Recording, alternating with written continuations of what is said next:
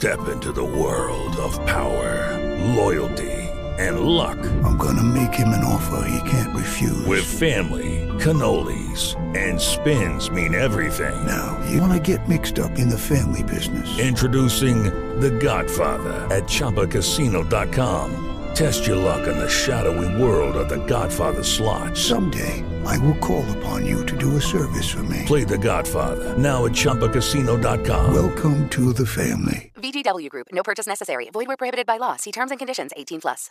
Bienvenidos a Esto también es política, el podcast que analiza posibles errores del pasado para no volver a caer en ellos. ¿O sí? Chan, chan, chan. Mi nombre es Mario Girón. Y el mío Miguel Rodríguez, y hoy iniciamos una miniserie dedicada a explicar el que probablemente sea el hecho más influyente en la vida actual de nuestras sociedades, la crisis económica. Acompáñanos, que empezamos.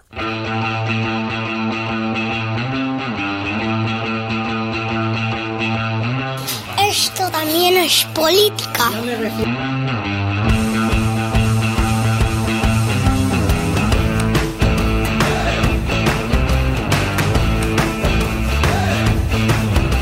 Hola amigos, bienvenidos a un nuevo episodio de Esto también es política.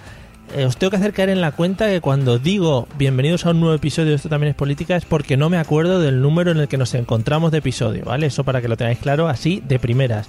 ¿Qué tal Miguel? ¿Cómo estás? Eh, pues bien, yo sí me acuerdo, pero no lo voy a decir para no dejarte mal, ¿sabes? Claro, no, está, que- está bien. Está bien, Pues está el, bien. el 37. Ah, vale, pues mira, que buen número, ¿no? Sí, tiene rima, bueno, como todos, pero... Sí. Pues- además es- está cerca del 40, que es un número redondo, ¿no? Y claro, y pero es menos que 40, con lo cual Y- nos, nos sigue haciendo parecer jóvenes. Y Yo qué 3 sé. más, 3 más 7 son 10. Que No, eso que- quiere decir mucho. Hombre, eh, y 7 menos 3 es 4, cuidado como los cuatro ángeles del apocalipsis. ¿De qué estamos hablando, Mario? Claro, y las cuatro ruedas de los coches. Ahí está el girito.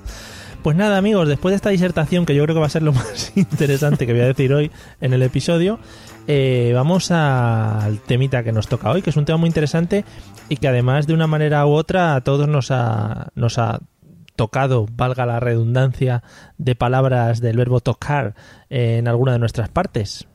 Mm, sí, lo que es tocar algunas partes seguro que algo ha tenido que ver. Eh, de todas maneras, sí, quería ponerte sobre aviso, bueno, a todos nuestros oyentes, pero a ti especialmente. Sí. Hoy nos la jugamos, Mario. Chan, chan, chan. ¿Ves? Chan, chan, chan. Lo voy a utilizar ya como efecto especial para todo. Quiero decir, hoy es una prueba de fuego. Este podcast, o el blog primero y este podcast nacieron para intentar explicar a la gente esas cosas que normalmente o no se explican o, o no se entienden de forma fácil. Creo que la crisis es, va a ser nuestro punto más culmen, Vale. ¿vale? Porque es algo que en realidad nuestros políticos y nuestros medios de comunicación se han empeñado en liarnos cada vez más. Sí. Y entonces explicar ciertas cosas va a ser complejo. Entonces es, es un reto para mí el intentar explicarlas de tal manera que todo el mundo se entere y es- va a ser un reto para ti entenderlas y hacerme sentir bien. Bien, eh, tienes la primera piedra de toque que soy yo. Si yo no lo entiendo, pues no publicamos este episodio y la gente esto no lo estará escuchando, ¿vale? Si no, Sí, obviar sí. esta parte. Correcto. Fenomenal. Pues nada, cuando quieramos al lío. Bueno, em, como, como historiador que soy, creo que revisar el pasado... Está ¿Qué guay, vas a decir ya? ¿Qué solo- vas a decir ya? Dos minutos has tardado en meterlo. Muy bien. Vamos mejorando Hombre, el. hombre, pero el lo timing. meto ya, lo meto ya y ya, ya no lo tengo que meterlo más. Claro. Efectivamente, sí. Eh, bueno, digo que como, como eso que he dicho antes que soy, eh, creo que es importante eh, pensar en el pasado principalmente por tres razones. Primero, porque puede servirnos para solucionar problemas del presente. Segundo, porque nos puede hacer predecir mejor problemas futuros. Y tercero, porque como tú bien has dicho en tu introducción, eh, la- eh, mirar al pasado nos puede ayudar a no cometer los mismos errores, cosa que no va a ocurrir, porque quiero decir, eh, somos seres humanos y se ve que esto no, no lo vamos a aprender nunca. Pero bueno, que no se diga que no lo intentamos. Pues sí, sí, sí. Y además, a a ver, el, el echar una vista atrás en el pasado, ya no solo en temas en temas políticos sirve para cualquier otro ámbito de- del mundo, sobre todo, pues yo qué sé, eh, cosas que han hecho la gente anteriormente, evolucionadas y llevadas al contexto en el que nos encontramos hoy, siempre sirven para, para algo, por lo menos para eso, para no caer en los mismos errores, por lo menos. Estoy de acuerdo contigo, incluso en la, vida, en la, en la vida personal, incluso de cada uno, mirar al pasado nos puede hacer entender muchas cosas de nuestro presente. Pero bueno, sabemos que lo de mirar al pasado no se suele hacer de una forma demasiado, vamos a decirlo, bien hecha. Sí, Normalmente. eh, es que la memoria al final falla, ¿eh? Y te acuerdas de las cosas, pero bueno, te acuerdas como un vano recuerdo, tampoco... Como no, no has tomado nota ni nada, pues dices, bueno, sí, me pasó algo, pero no me acuerdo muy bien. Sí, luego siempre hay alguna situación que dices, ah, ahora lo entiendo, ¿sabes? De por qué Sí. aquello, ¿no? Sí. bueno, esta crisis, la crisis que nos ha golpeado a todo el, el mundo eh, desde 2007, eh, es, una, es una crisis que podríamos resumir en tres características. La primera, que tiene un carácter global, es decir, ha influido de forma más pronunciada o menos pronunciada, pero ha influido a todas las economías del mundo.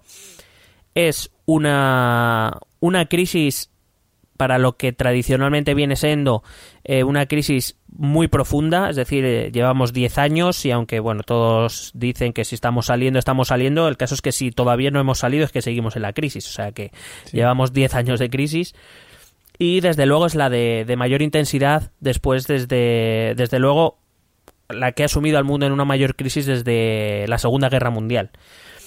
Eh, hay que decir que entre estos dos periodos, la Segunda Guerra Mundial y la crisis de 2007, ha habido otras crisis económicas. Esto ya lo hemos dicho en algún que otro capítulo, ¿no? En Sí. economía, en economías de mercado, las crisis tarde o temprano llegan.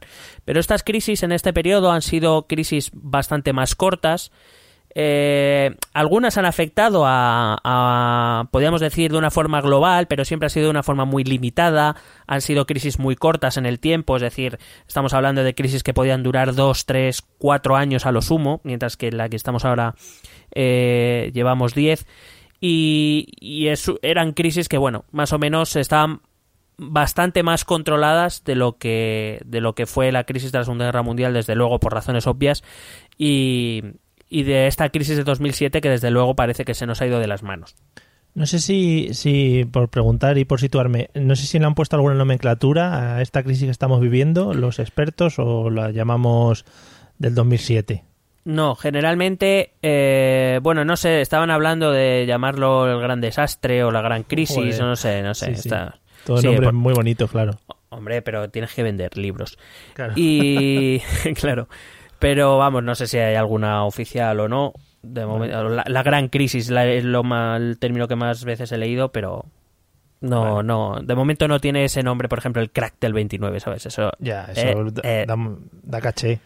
claro. Entonces, La bueno, crisis, está- la crisis millennial le pondría yo. bueno, eh, Lo propondré para Pues mi libro. A, a partir de ahora la vamos a llamar la crisis millennial. Eh, bueno, la primera característica, más allá de las que ya hemos mencionado, es que esta crisis no es una crisis, sino que son un- es una sucesión de varias crisis. Es decir, eh, siempre hablamos de la crisis económica o hablamos de la crisis financiera, partiendo de la base de que estas dos crisis han existido, pero que son cosas diferentes, aparte es que ha habido más crisis. Eh, algunas de ellas, pues eso, relacionadas como causa-efecto, es decir, la crisis en un ámbito ha provocado la crisis en, en otro sector, o simplemente que se han dado varias crisis al mismo tiempo y se han retroalimentado, es decir, eh, precisamente igual que las otras, eh, el resto de crisis que ha habido entre finales del siglo XX y principios del XXI, te he dicho que han sido cortas, más controladas, más limitadas, es porque se ha dado una crisis específica en un momento específico sobre un sector específico esta ha sido como, ¿sabes? Como, como Sí. cuando eliminabas todas las filas del Tetris, pues de eso. Eso, que ha pillado a todo el mundo al final. A Claro. todos los lados. Entonces, eso explicaba, nos va a empezar un poco a decir por qué esta crisis es más profunda y más eh, dura que, que el resto. Em, vamos a partir de la base, de que es una crisis complicada de explicar. Sobre, quiero decir, eh, he he escuchado a- y he leído a economistas que no saben muy bien de lo que hablan tampoco. Entonces, para que nos hagamos una idea. Entonces, eh, también es muy difícil establecer un orden cronológico. Es decir, eh, el hecho de que estas crisis se, se desencadenen, eh, que se sitúen al tiempo, que unas desencadenen otras, que hace muy complicado establecer una cronología de la crisis. También porque una vez estallada la crisis, Eh, si nos vamos eh, a cada país, cada país afrontó la crisis de una manera, aplicó unas políticas determinadas, diferentes de las de otros, venía de situaciones muy distintas, es decir, es muy complicado cuando una crisis se hace sistémica como esta, eh, poder llevar un orden concreto que nos ayude a entenderlo de una forma más fácil. Pero no desesperes, Mario, y no desesperes oyentes, que aquí lo vamos a intentar. Claro, yo esperaba que me dijeses, oye, empieza este día y va a terminar este. Y más de que dejado un poco decepcionado. Eh, bueno, aquí nosotros estamos para informar y explicar, no para, ¿sabes? No somos Sandro Rey. Vale, joder, eso sí estaría guay. Claro. Eh, Si le podemos llamar para el siguiente capítulo, pues ya. Oh, maravilloso. Sí, sí. Bueno, hay que decir que en, em, a todo el mundo que lea o que vea o que escuche sobre la crisis, todo el mundo se va a referir a una fecha como ese inicio de la crisis, que es septiembre de 2008, cuando cae Lehman Brothers, que es un banco de inversión.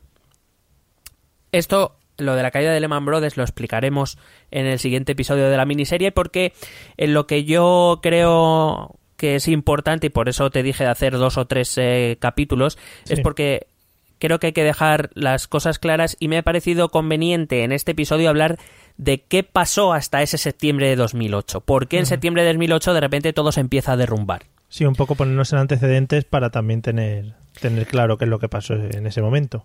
Claro, más que nada porque si, si no fuese así, eh, decir, pensar que llegó septiembre de 2008 y todo se fue un poco al garete, eh, es como, bueno, pues lo que pasó antes no tiene importancia o no tiene repercusiones o no tiene, o digamos, esta crisis no tiene causas. Llegó 2008, Lehman Brothers quebró y a partir de ahí se ha desatado el caos. Lo digo porque mucha gente es verdad que también se concentra mucho en las políticas que ha llevado a cabo la Unión Europea o la política impuesta por Merkel, etcétera, que suelen ser como las explicaciones a la crisis o la culpa es de los banqueros, etcétera, etcétera.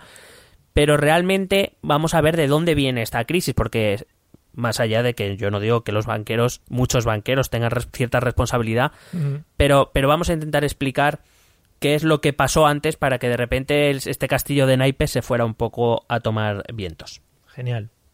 Vale, bueno, pues la situación previa a la crisis es lo que en economía, este, esta- este periodo sí ya tiene nombre y, se, y se llama la gran moderación. Joder, qué bonito. ¿Vale? Es eh, un periodo, es la gran moderación es como se conoce al periodo entre las dos últimas crisis, es decir, entre la crisis del 89, 90, 91, la crisis con la guerra de Irak, la crisis del petróleo, etcétera, eh, y la crisis que estalla en 2007-2008. Este periodo, que son dos décadas prácticamente, eh, es un periodo en el que todas estas variables macroeconómicas con las que nos bombardean en las noticias, que es el PIB, que si la inflación, que si la tasa de desempleo, etcétera, se mostraron muy estables, favorables, pero estables. Eh, con un crecimiento sostenido, no especialmente intenso. Eh, quiero decir, estamos hablando de unos porcentajes del 2, 2,5% de crecimiento. Estamos hablando, por ejemplo, que en esta época España estaba creciendo al más del 3%, que, por ejemplo, China estaba creciendo al 7%, Brasil estaba en torno al 8, al 9%. ¿Vale? Es decir, está, en, en los países occidentales, vamos a, partir de la base de Unión Europea y Estados Unidos, eh, de- era un crecimiento sostenido en el tiempo, pero no demasiado. eh, em, no demasiado intenso. Sí, Mientras sí, sí. En, en los países, como te digo, como China o India o Brasil estaban creciendo por encima del 7%. En España, por hacer referencia un poco al país en el que habitamos, eh, digo que estábamos creciendo en torno a un 3%. eh, es la época del gobierno final de, de Felipe González, el, todo el gobierno Aznar y el primer gobierno Zapatero. Estamos hablando de que en, eh, en la década de los 2000 tuvimos tres ejercicios consecutivos con superávit en cuentas públicas, es decir, que ingresábamos más de, los que, de lo que gastábamos. Madre en, te- mía. en teoría, sí, vamos a todo trapo. Todo trapo. Es, eh, es la época de todos los aves, de las carreteras, las radiales, de A los, tutiplén, que no los nos teatros. nada. Sí. Sí. Luego explicaremos esto porque forma parte, claro. Los puentes, mm, Eh, sí, que si Calatrava, bueno. las Fórmulas 1, sí, sí. bueno. Estamos hablando de que en España, fíjate, en 2007 la tasa de desempleo era del 8,5%.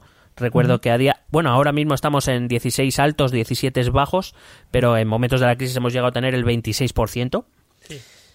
Eh, había. Llegamos a tener en torno a los 19 millones de trabajadores. Superamos la, la línea de los 19 millones de trabajadores y habíamos acogido, eh, tenemos acogidos a más de un millón de inmigrantes trabajando. Es decir, estábamos en unos números como nunca se habían visto en la historia española. Hmm. El problema radica en que estos años, que fueron 20, es decir, son muchos años, Sí. eh, es, es algo que tampoco es normal, una- un- un periodo de tiempo tan largo en el que se crezca económicamente, pues pareció como que a nuestros políticos y en general yo creo a nuestras sociedades empezaron a tener una fe en que ese crecimiento lleva a ser eterno, que no iba a haber más crisis.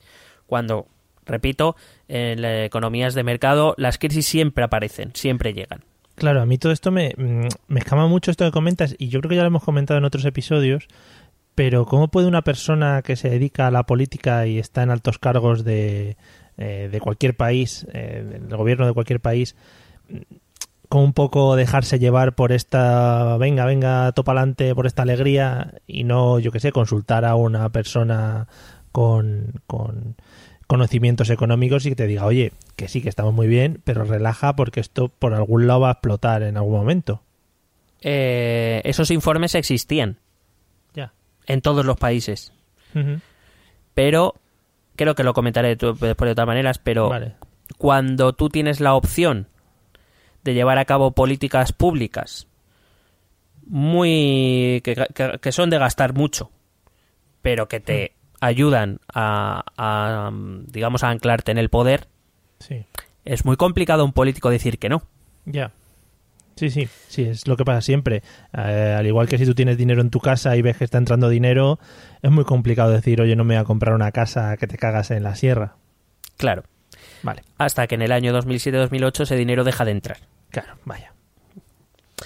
Eh, bueno, hay que decir que, que además esta, esta mm, sensación ¿no? de que este crecimiento iba a ser eh, prácticamente eterno eh, había sido fortalecido por el hecho de que al principio de los años 2000 surgieron tres mini crisis que la verdad que fueron muy bien controladas.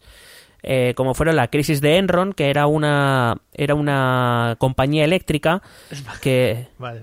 Sí, Sí, sí, sí. No, era, no era un elfo. Vale, Era- vale. Es que lo- dices la crisis de Enron, luego una compañía, y digo, joder, macho, y aquí se va a liar la comunidad del anillo y toda la pesca. No, y se resolvió bien, se resolvió bien. Bueno, eh, Enron era una compañía eléctrica que de repente dio un pelotazo en bolsa. Se- eh, de repente se convirtió, como me parece, en la séptima eléctrica del mundo, pero como viniendo de la nada, ¿sabes? Y todo el mundo pues empezó a invertir mucho en Enron y luego se descubrió que sus cuentas estaban trucadas. No sería el único caso, sabemos del caso, por ejemplo, de las cuentas públicas de Grecia. Pero que me refiero que, que, por ejemplo, la crisis de Enron se sostuvo bastante bien. La crisis de las .com, o sea, de repente eh, todas las empresas mm, tecnológicas eh, de nuevo cuño pegaban pelotazos impresionantes sin que realmente esas empresas tuvieran detrás un valor añadido suficiente como para poder generar la riqueza que se esperaba de ellas Claro. o, o la crisis más que evidente tras los atentados del 11S. Esas, ese, ese tipo de crisis fueron muy bien controladas, eh, fueron focalizadas y suavizadas, se acabaron muy rápido, con lo cual la gente dijo, es- si ya está, o sea, te- hemos encontrado el truco para, para hacer que la economía sea eternamente creciente. Pero puede ser que estas crisis que comentas fueras como avisos de que algo más grande iba a pegar. Evidentemente sí. Oh, yeah. Pero hay un refrán muy sabio, bueno, en general el refranero es muy sabio, pero es no hay más ciego que el que no quiere ver. Sí. Como digo, informes había, avisos había, pero eh, bueno, em, como te digo, es, es complicado cuando estás muy arribita, Claro. es muy complicado ver, ver eh, la posibilidad de que te tengas que bajar tú por ti mismo de ese, de ese pedestal. Sí, sí, sí. Que hubiera sido lo ideal, pues, pero, pero no ocurrió y por tanto ya no es que te bajes del pedestal, sino que te bajan a hostias. Claro, es que al final es una cosa que no vas a que no va a entender la gente en general. Está diciendo, oye, si a todos nos va bien, ¿por qué este tío ahora no gasta dinero en mejorar infraestructuras, obra pública o lo que sea? Se lo está guardando para más adelante. Pues Claro. la gente normal no lo entiende. Eh, como digo, más allá de los datos publicados o los datos que te he comentado de crecimiento, eh, datos macroeconómicos muy buenos que se estaban registrando, la realidad es que durante esta gran moderación, sobre todo a partir de los años 2000, en España yo diría a partir de mediados de los 90, se empiezan a, a, a generar una serie de desequilibrios que dado que la economía, entre comillas, funciona bien, parece que nadie les da importancia o que se corregirán solos, pero que digamos, son cuatro patas del banco que cuando, que cuando se quedan, cuando se pudren, cuando pues el banco se va a tomar vientos. Básicamente es, es esa mi metáfora visual para que lo veáis. Sí. Entonces, a mi entender, hay cuatro grandes desequilibrios que son los que vamos a intentar explicar hoy, qué es lo que pasó durante esos años 2000 eh, principalmente para que en el año 2008 de repente todo se fuera a, a tomar vientos. Entonces, la primera es una cosa que en los periódicos sea, y hay muchos economistas hablan de esto, lo que pasa es que no explican muy bien el qué, que es lo que se llama, eh, el primer desequilibrio fue la balanza de pagos por cuenta corriente. ¿Tú sabes lo que es esto? No. Bueno, pues te lo voy a decir yo muy fácil. La balanza de pagos por cuenta corriente es la diferencia entre lo que un país, cuando hablo de un país no solo hablo de las administraciones públicas, que también, sino también sus empresas y sus ciudadanos, ¿vale? Es la diferencia entre lo que paga un país por bienes y servicios en el extranjero, es decir, eh, inversiones que se hacen en el extranjero o importaciones, es decir, cosas que se compran en el extranjero para traerlas aquí, Sí.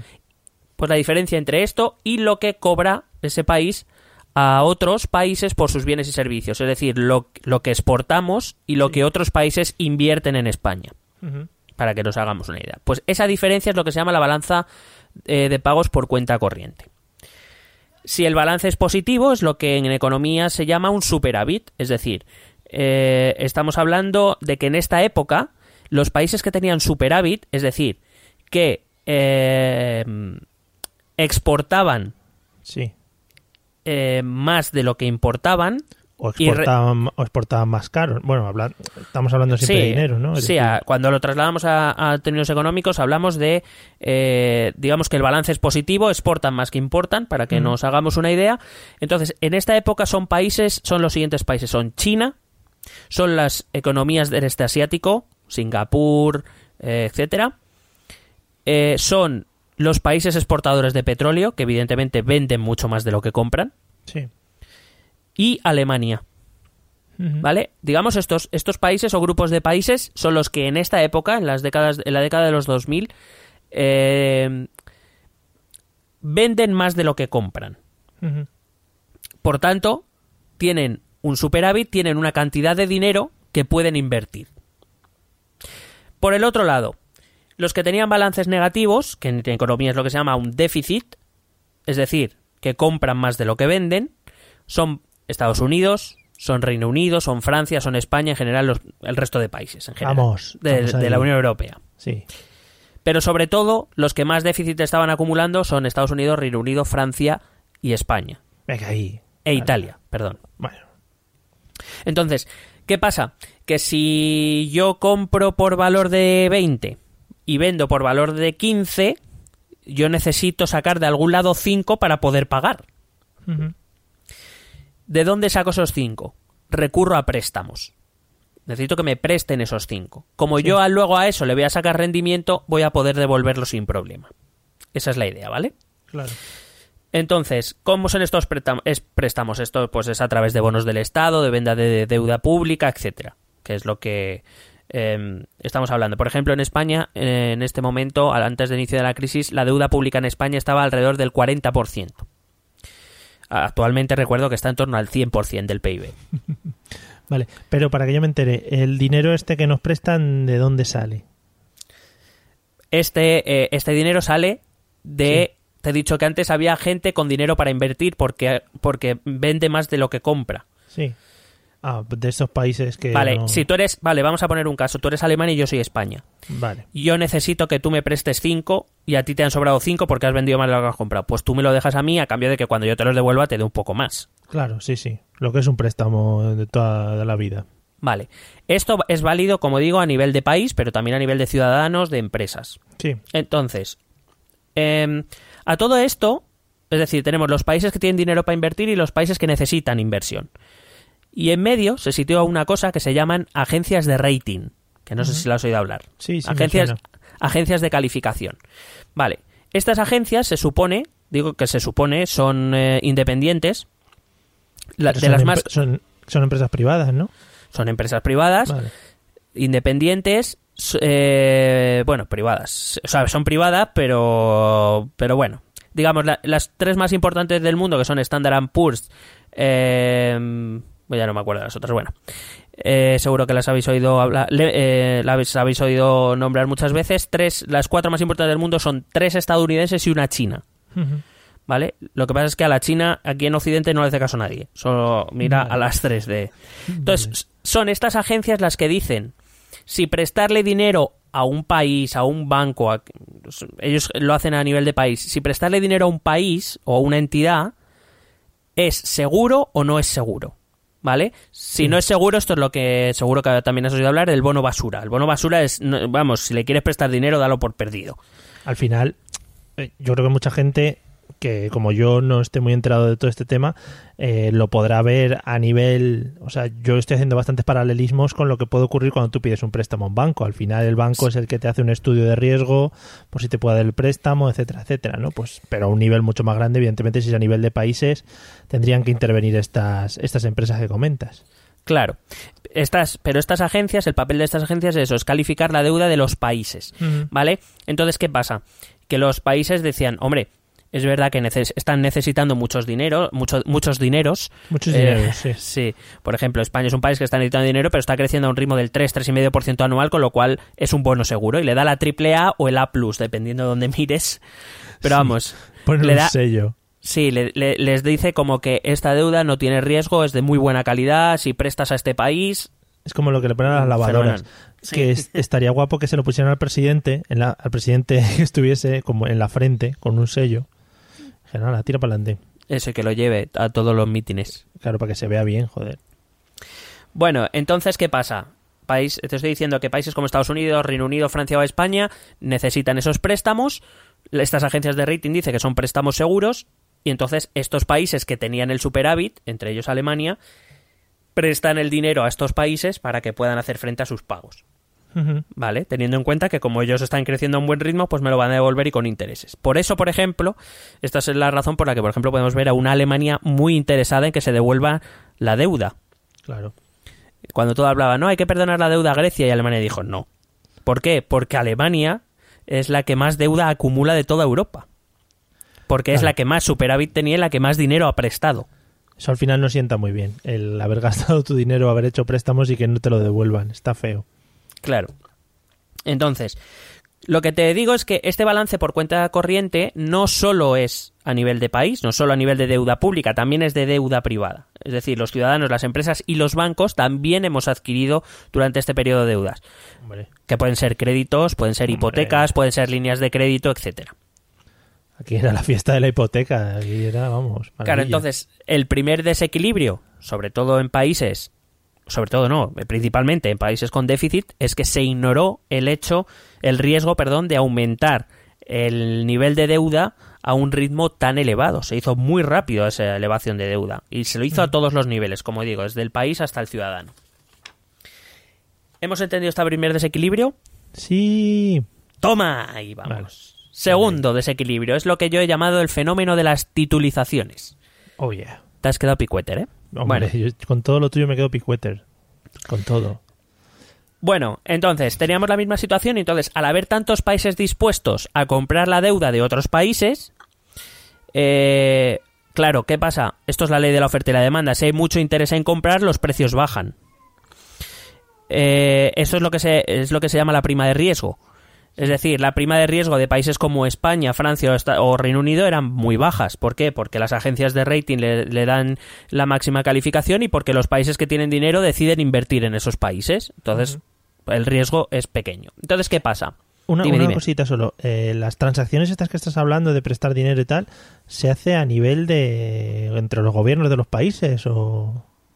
Eh, se ha- sí, bueno, a ver, se hace a través de títulos de deuda pública. A nivel país se hace principalmente a través de títulos de deuda pública. Es decir, eh, yo te hago un papelito. Evidentemente, Sí, no sí. verá.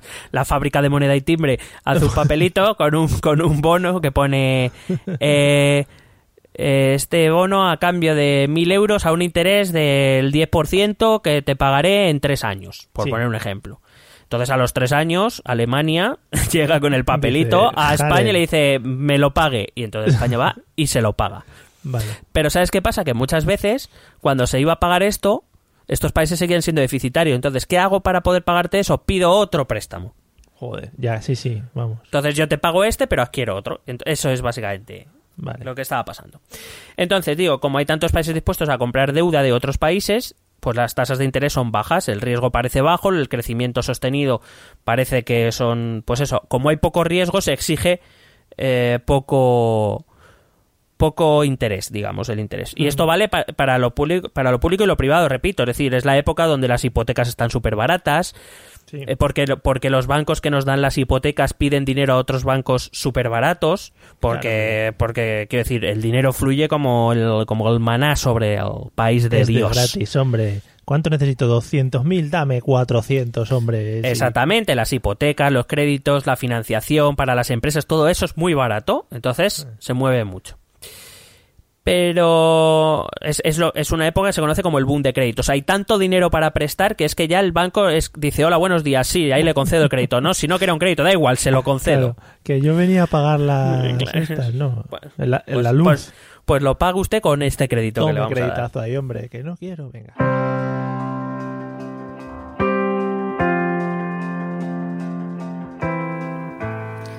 Ya siento interrumpirte, pero es que necesito contarte una cosita.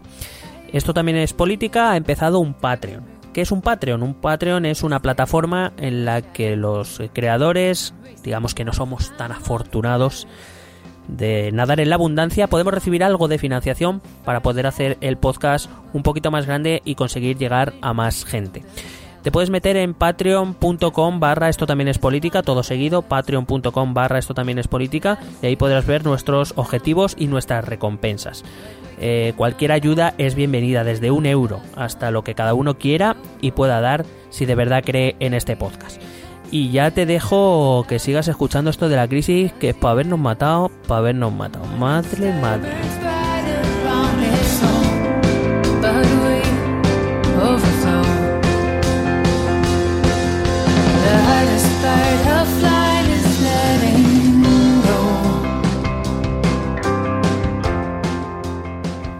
Claro. Entonces, como los costes son bajos, todo el mundo solicita financiación. Entonces, he traído un, un poco para que veas en cada nivel qué es lo que estaba pasando. Como digo, los, los estados, como ven que hay dinero, que no hay problema, que se lo prestan ahí, pum, pues más deuda todavía. Y venga deuda, y venga deuda. Que no se diga, un teatro, que un teatro. ¿Cuántos habitantes tenéis? 100, pues dos teatros, venga. Hombre, para que no se acumule, joder. Claro. Eh, luego estaba otro estamento que pues son los bancos y cajas, que bueno, claro, gastaba mucho dinero barato, eh, con lo que, pues como tengo mucho dinero y yo, mi, mi negocio, el negocio principal de un banco es prestar dinero para que le devuelvan más dinero. Ese es el negocio principal, aunque luego se líen y hagan más cosas, pero el negocio principal es ese. Entonces, ¿qué pasa? Como tengo tanta pasta, pues yo se la presto a todo el mundo. ¿A quién? Pues a las administraciones públicas, a los ciudadanos, a las empresas, a todo el mundo. Ya, le doy dinero a todo el mundo. Claro, que eh, yo creo que una de las cosas que no teníamos clara, o que no tenía clara la gente por aquella época, es que el dinero no es que sea infinito y que podamos sacarlo debajo de las piedras. Y mucha gente era en plan, venga dinero por aquí, venga dinero por allá, etcétera, etcétera. No, creo que además eso es un, eh, un fallo que tenemos y creo que podríamos remediarlo incluso desde niveles educativos. El dinero no es gratis, Ah, por, por mucho que pueda... O sea, percibimos el dinero como que es la materia prima de la economía, pero el dinero no es otra cosa que... ot- di- es, es otra mercancía más. Entonces, el, el, cuando alguien a ti te presta dinero es porque quiere que le devuelvas más dinero. Claro. Es decir, no, no te está prestando eh, aire y quiere que le devuelvas más aire, no, no tiene sentido. Eh, el dinero es una mercancía más que se compra y se vende. Y cuando te están dando un crédito, te están vendiendo dinero. Eh, bueno, básicamente la lógica de los bancos y cajas es que a cuantos más créditos das, más beneficios tengo. Sí, Que es, quiero decir, ese es el negocio básico de un banco. claro. A nivel de empresas, pues claro, a nivel de empresas yo obtengo abundante financiación, con líneas de créditos con techos de gasto muy altas, créditos muy favorables, con los que me expando, con los que creo una franquicia, con los que eh, pues abro tres tiendas en Madrid y cuatro en Barcelona, Y entonces, ¿cómo hago que mi empresa crezca? Porque tengo el dinero como para hacerla crecer. Aunque no tenga demanda, da igual. Si el dinero fluye aquí como, bueno, Claro, es una fiesta, joder. Y luego, por último, las familias y los individuos, que claro, también tenía, te- tenía un acceso muy, muy sencillo al crédito. eh, el nivel de desempleo era muy bajo, con lo cual los bancos pues también se fiaban, ¿no? Es como, no, si aquí casi todo el mundo trabaja, ¿sabes? Me va a poder devolver el dinero a cuenta de los salarios. eh, y además eran salarios bastante más altos en media a lo que son ahora, por ejemplo, con lo cual, oye, que, que, que no va, aquí no va a haber problema de aquí, todo el mundo va a pagar.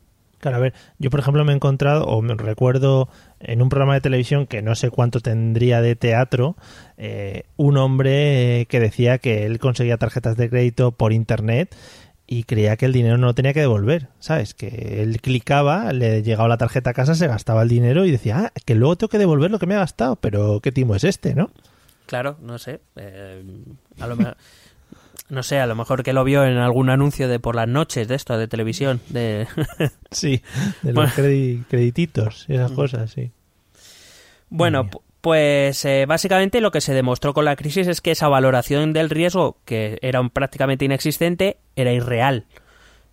Eh, esto lo hemos visto desgraciadamente con el paso del tiempo. El endeudamiento público no fue tomado en cuenta, el endeudamiento privado no se usó para adquirir, además es esto, eh, no- no- sobre todo los ciudadanos y las familias no usaron ese dinero para adquirir bienes y servicios, sino para adquirir bienes duraderos, del cual el más común era la vivienda, Sí, eh, creando la famosa burbuja, de la que luego Mm. hablaremos.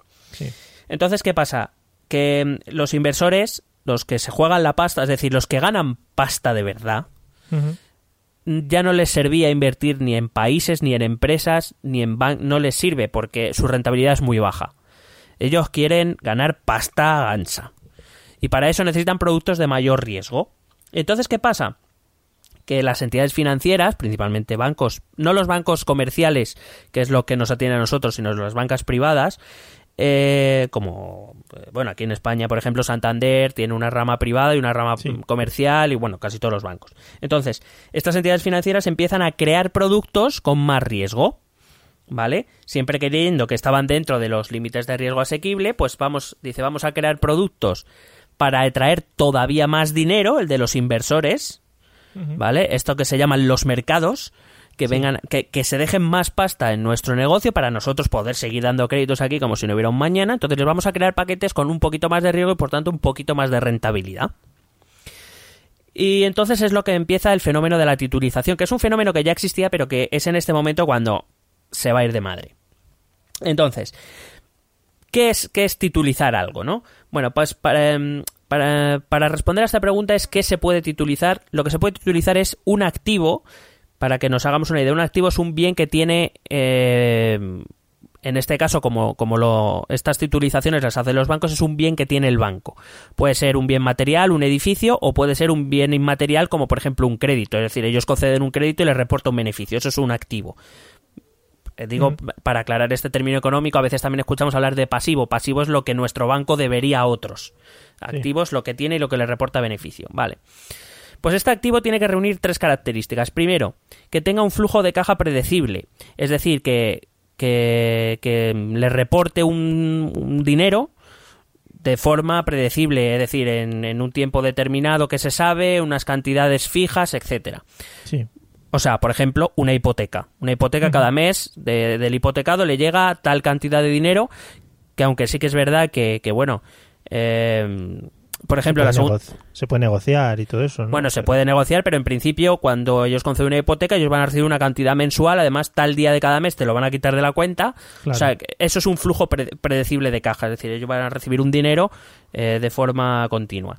Tiene, este activo tiene que ser estable. Es verdad que a día de hoy, por ejemplo, casi todas las hipotecas ya incluyen una mm, una mínima tasa variable, es decir, que cada X se, se revisa y dependiendo cómo esté el Euribor, pues pagas un poco más o un poco menos. Pero en general, todas las hipotecas tienen un fijo. ¿Vale? Eso es que es estable, que tiene un fijo que es lo, lo van a recibir sí o sí, que a lo mejor puede ser un poquito más o un poquito menos, pero en general es algo bastante estable. Y la tercera característica es que tenga rentabilidad, es decir, que, que reporte beneficio, porque si no nadie lo va a querer comprar. Claro. Vale, entonces, ¿cómo lo hace? La entidad financiera, vamos a, a escoger una entidad financiera tipo porque lo hicieron todas o casi todas, ¿vale? Mm. En el año 2000, esta entidad financiera es una entidad financiera que, como he dicho, está dando créditos a punta pala. Eh, tiene un flujo de caja muy grande porque tiene muchos créditos concedidos, hipotecas, ha comprado un montón de deuda del Estado. Es decir, está potente, ¿no? Sí. Entonces es un, es un eh, banco que ha invertido en el extranjero, eh, principalmente en países en desarrollo. Solo hay que recordar, por ejemplo, aquí en, en España las, las grandes inversiones que hizo en Latinoamérica o en Estados Unidos, tanto el Santander como el BBVA, por ejemplo. Sí, sí. Es un banco que ha invertido en otras grandes empresas, en empresas energéticas, en empresas constructoras, en empresas de telecomunicaciones, que tiene un paquete accionarial importante y que incluso se sienta en los consejos de administración porque tiene un 6, un 7, un 8%, eh, o un 10 o un 12. Eh, por ejemplo, Santander o BBVA tiene, o Bankia tienen paquetes accionariales en Endesa, en Iberdrola, etcétera, por poner ejemplos es una es un banco que ha comprado un huevo de deuda pública usando términos técnicos Sí. con lo cual tenemos un banco que prácticamente ha lanzado todas o sea tiene ramas ramificaciones en todos los sectores de la economía en todos los sectores grandes de la economía Sí. entonces ahora pensemos eh, esta entidad se ha convertido en una entidad sistémica es lo que en economía se dice el too big to fail es decir demasiado grande para caer. Esto lo explicaremos después, pero básicamente es que si ese banco cayese, no es que solo, es decir, ese banco tuviera que cerrar, y de ahí el rescate a los bancos, no es solo que es que haya que, que evitar que el banco cierre porque tiene depósitos de ciudadanos y de individuos y de empresas, es porque si no, con él arrastra la deuda pública, arrastra a empresas de otros sectores que son grandes y arrastra inversiones en el extranjero. Es decir, Claro. arrastra mucho más de lo que a simple vista parece ser. Sí, sí. Entonces, ¿qué pasa? Que esta entidad financiera, como digo, necesita pasta para prestarla, tiene muchas hipotecas, tiene muchos créditos, eh, su evaluación de riesgo, por supuesto, es inmejorable. Y entonces, ¿qué pasa? Pues mira, por poner un ejemplo, yo cojo 10 hipotecas, nunca eran 10, eran muchas más, pero bueno, Sí, muchísimas. cojo 10 hipotecas y creo un paquete con esas 10 hipoque- hip- hipotecas. ¿Vale? Sí. Y eso lo convierto en un título, eso es titulizar. Lo convierto en un paquete y yo este paquete se lo vendo a alguien. Le di- por ejemplo, llego al inversor y le digo, te quedas con estas hipotecas, es decir, lo que me iban a pagar estos 10 hipotecados en un año, te lo van a pagar a ti en vez de a mí, a cambio de que tú ahora me des tanta pasta. Sí. Y durante ese año, el inversor va a recibir el dinero de las hipotecas. eh, es decir, mis condiciones como hipotecado no cambian, solo que en mi dinero no acaba en el banco, sino que acaba en el inversor. Sí, es como pedir un adelanto diciéndole, oye, esto lo vas a recibir porque yo lo tengo aquí, que estos tíos me han asegurado que me lo van a ir pagando, por lo tanto, adelántame todo ese dinero, un poco más, un poco menos, solo como fuese, Claro, para ya tenerlo para seguir invirtiendo. Claro, por ejemplo, estas hipotecas te van a dar al mes 10.000 euros. Durante un año, pues van a ser 120.000 euros. Ujú. Tú dame por este paquete, dame 90.000 euros ahora. Claro. Yo estos 90.000 los volveré a prestar para seguir creando hipoteca y negocio y negocio. Como se supone que esto iba a ser infinito, no hay problema. Ya. Y pasado un año, si quieres seguir con estas hipotecas, pues renovamos. Y a lo mejor, mm, si el Euribor sube, pues eh, en vez de 120.000 vas a recibir 130.000. Ya. Y tú me vas a volver a dar 90.000. Ujú. ¿Vale? Esto es más o menos el negocio, para que nos entendamos un poco. Claro, ¿qué pasa? Que el, el banco diversifica el riesgo, es decir, si, si es el, el hipotecado deja de pagar, a él le da igual porque no tiene las hipotecas, las, está recibiendo el inversor y el inversor, en principio, tiene una muy buena rentabilidad, más de lo que podría conseguir con otro tipo de negocios. Claro, pero estos inversores de, lo- de, que habl- eh, de los que hablas, que son empresas o personas o... Genera- generalmente son eh, sociedades de capitales, es decir, gente que, es- que pone la pasta en una sociedad de capital, pon- que es Para mucha que- pasta, y van Sí. comprando. Claro, no estamos hablando de 100.000 euros, estamos hablando Sí, de millones y millones y millones. Sí, sí. Claro. No puedo llegar yo con un billete de 20 euros y decir, oye, a ver, ¿en qué me lo puedes meter? A ver si me puedes hacer socio. sí. Entonces, claro, este fenómeno se dio sobre todo en Estados Unidos, aunque, claro, estas empresas, estas sociedades de capital y estas empresas que compraban estos títulos eran, muchas eran europeas. De ahí que cuando empieza la crisis, que empieza en Estados Unidos, se extiende muy rápidamente a Europa, pero también lo hace a sociedades chinas, por eso afecta tanto a China. ¿Vale? Entonces, ¿qué pasa? Sí. Que si yo dejo de pagar hipotecas, si la gente empieza a dejar de pagar hipotecas porque pierde los trabajos, por ejemplo, Sí, o porque, yo qué sé, ya han hecho, han hecho más casas que personas, ya. entonces, si yo no recibo dinero por las hipotecas, yo dejo de invertir en esos títulos. Si yo dejo de invertir en esos títulos, los pufos, ¿quién se los come? El banco. Sí, El banco tiene hipotecas de las que no está recibiendo nada, mientras él sí tiene que devolver los préstamos. claro. Entonces ahí es cuando empiezan los agujeros de los bancos, gracias a, este fenómeno de las titulizaciones. Con lo cual vemos, ya hemos visto el desequilibrio del balance de cuenta corriente, tanto a nivel público como a nivel privado, y ahora hemos visto la situación a la que llegan los bancos a ese 2007. El tercer desequilibrio, eh, mira, en 2009 el gobierno de Estados Unidos creó una, una comisión para investigar las causas de, las- de la crisis que, que- que estalló en Estados Unidos. Y allí compareció el que entonces era el presidente de la Reserva Federal, como el Banco Central estadounidense, eh, Ben Bernanke, y vino a decir, eh, habló largamente de una serie de vulnerabilidades que la Reserva Federal había detectado y que los políticos no tuvieron en cuenta. Voy a hablar del caso de los Estados Unidos, pero todo lo que voy a decir es aplicable a los países de la Unión Europea o de Europa, de los países occidentales. Bernanke habló de una excesiva dependencia de la financiación a corto plazo, es decir, algo que fuera que me diera mucha rentabilidad y ya. Claro. ¿Qué pasa? Que en el momento en que esa, eh, si la economía depende de esa financiación a corto plazo, en el momento que esa financiación se para, no hay financiación porque no hay nada a medio ni largo plazo. No hay nada que sostenga la economía. Eh, otra cosa de la que dijo fue que había extraordinarias deficiencias en la gestión del riesgo. Es verdad que criticó mucho a las, a las a estas agencias de rating que decían que todo era maravilloso y en realidad era mentira, pero también criticó mucho a la falta a, a los inversores por su falta de exigencia a la hora de comprar, compraban todo aquello que le vendían como bueno, bonito y barato, sin preguntar mucho más, y eh, también criticó mucho a, a- a las entidades financieras por su falta de escrúpulos a la hora de vender. Buen ejemplo tenemos aquí, por ejemplo, con el caso de las eh, preferentes, que no deja de ser un sistema más de financiación. El- la tercera cosa que dijo fue, y seguro que esta palabra la hemos escuchado todos, aunque yo no te creas que me enteraba mucho de lo que era hasta hace no demasiado tiempo, un excesivo apalancamiento privado. El apalancamiento fima- eh, famoso. Sí. Eh, ¿Qué es el apalancamiento? El apalancamiento es utilizar dinero ajeno en forma de préstamos para financiar tus inversiones.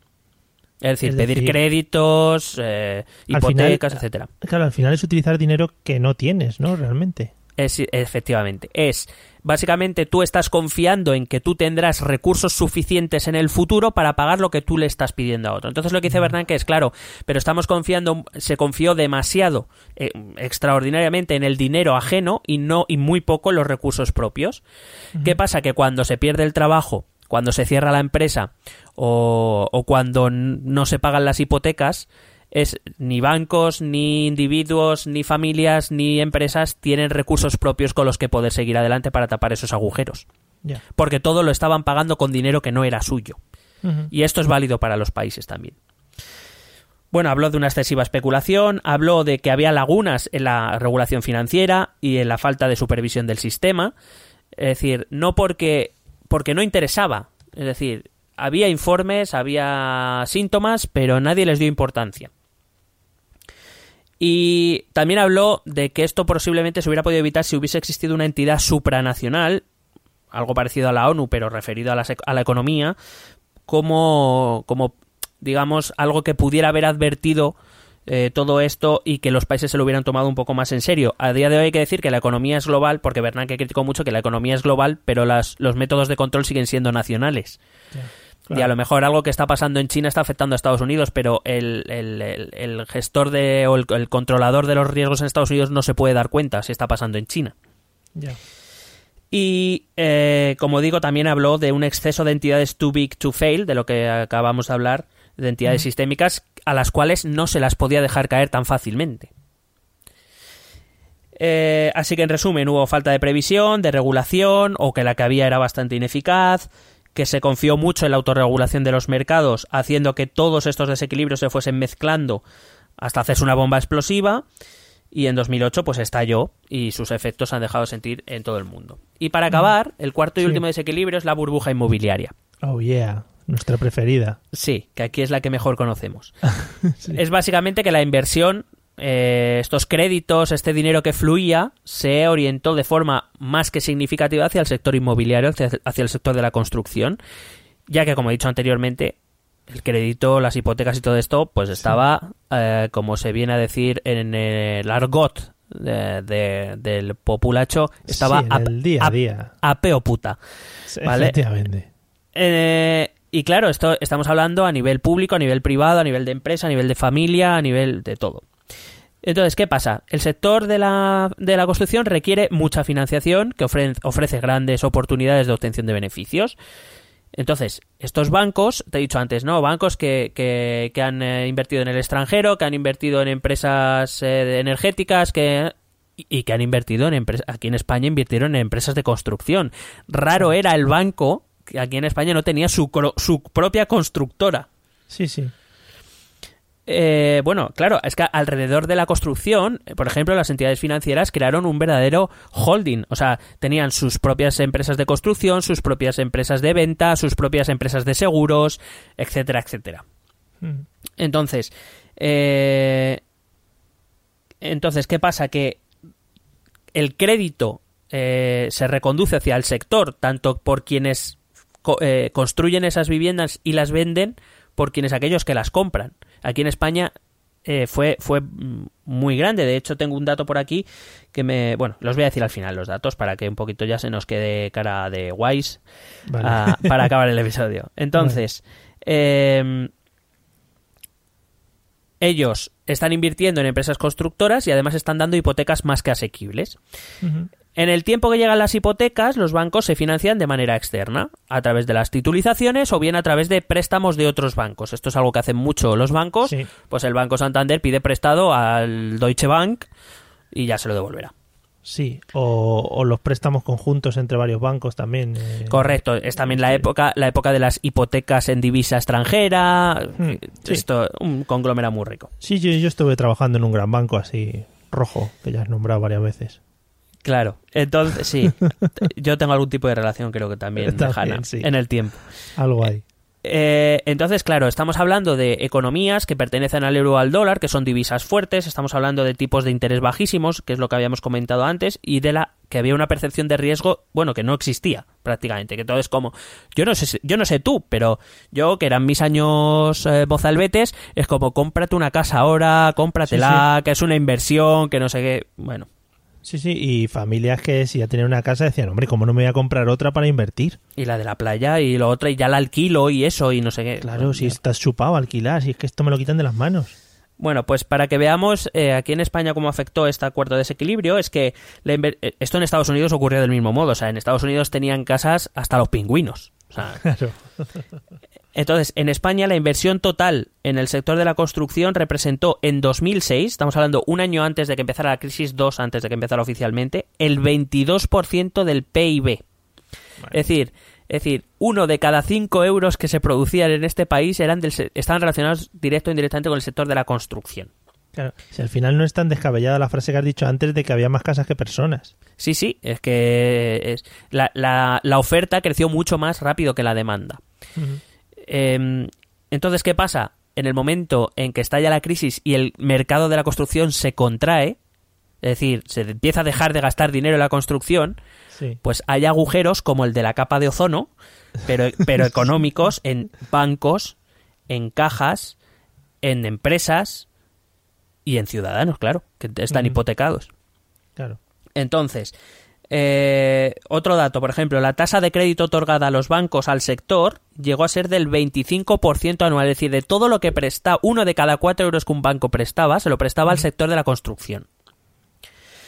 En 2006, la tasa de deuda privada, privada, es decir, lo que los ciudadanos, empresas y bancos debían a a otros ciudadanos, empresas, bancos o países, superaba el 200% del PIB. Muy bien. Está muy bonito. Claro, y a eso eh, hemos de añadir que con el estallido de la crisis y el rescate de los bancos y de las y de las administraciones públicas, ahora mismo nuestras administraciones públicas pasaron del 40 al 100% del PIB, es decir, tenemos una deuda de cojones, que es lo que viene siendo. Y básicamente esto es lo que había cuando en el septiembre de 2008 Lehman Brothers qui- quiebra y empieza eso que ya se conoce como la crisis. Pero bueno, este primer capítulo lo dejamos aquí para que veamos en qué condiciones llegamos, que no llega, que la quiebra no llega porque sí ni, ni por, yo que sé, porque hubo una mala cosecha. ¿Vale? Genial. Por lo que has contado un poquito, fue un poco calentamiento global, pero no de clima, sino la gente que se calentó mucho, venga, venga, venga. Sí, un poco yo creo que, que tiene mucho que ver con el término avaricia. Sí. Creo que sí. Y aparte, y aparte de todo eso, es verdad que los, las administraciones públicas se sumieron en esa vorágine de venga a gastar y venga a gastar, en vez de a lo mejor haber hecho un poco de freno, de tope o de, de brida, ¿sabes? Decir, bueno, frenar un poco, que como vengan mal dadas, no van a por todos los lados. Pero Y como pasó. digo, como digo, claro, pasó. Como, digo- como digo, cuando eres un político y estás ahí en la cresta de la ola y eres venerado y tienes el poder y la gente te relige porque ve que haces puentes y carreteras y, Oh, y todo y, auditorios, claro. Mira, Marbella. Eh, bueno, pues, eh, pues nada, hasta aquí la, mm, el previo, digamos, a la crisis. E iremos intercalando los demás episodios. No sé, no sabemos si los sacaremos seguidos, porque estamos ahí esperando a ver si salta Pues- la Tercera Guerra Mundial. Y Sí, es que con todas, con todas las noticias que hay, Claro, le daremos prioridad a la Tercera Guerra Mundial por si acaso. O no sé si nos llamarán a filas, que eso también puede pasar. sí, el apocalipsis zombie. Bueno, vamos a escuchar los métodos de contacto y ahora os decimos un hasta luego. ¿Quieres preguntarnos algo? ¿Proponernos algún tema? ¿Exponernos tu opinión? Ponte en contacto con nosotros. Es muy fácil. Envíanos un correo electrónico a esta dirección. Esto también es política arroba gmail.com. También puedes escribirnos en nuestra página de Facebook. Esto también es política. O en nuestra cuenta de Twitter arroba etepolítica.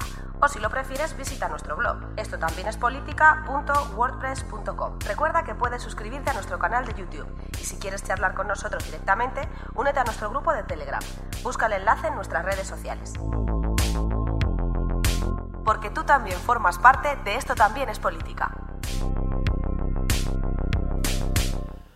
Bueno, pues nada, hasta aquí el episodio de hoy. Eh, me he guardado un chiste hasta el final para no interrumpirte tu disertación durante el episodio. Así que esto lo cuento ahora. Por favor, adelante. Has, has hablado de la gran moderación, ¿no?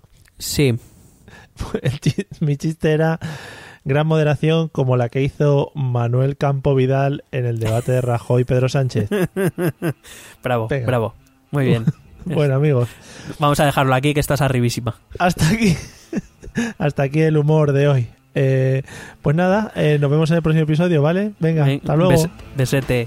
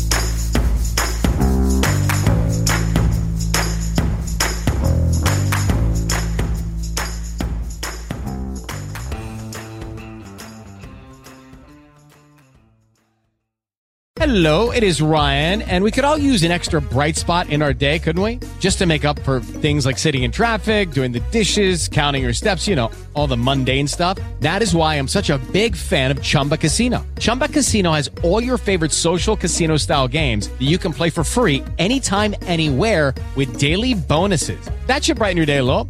Actually, a lot. So sign up now at chumbacasino.com. That's chumbacasino.com. No purchase necessary. Group. Void were prohibited by law. See terms and conditions. 18 plus.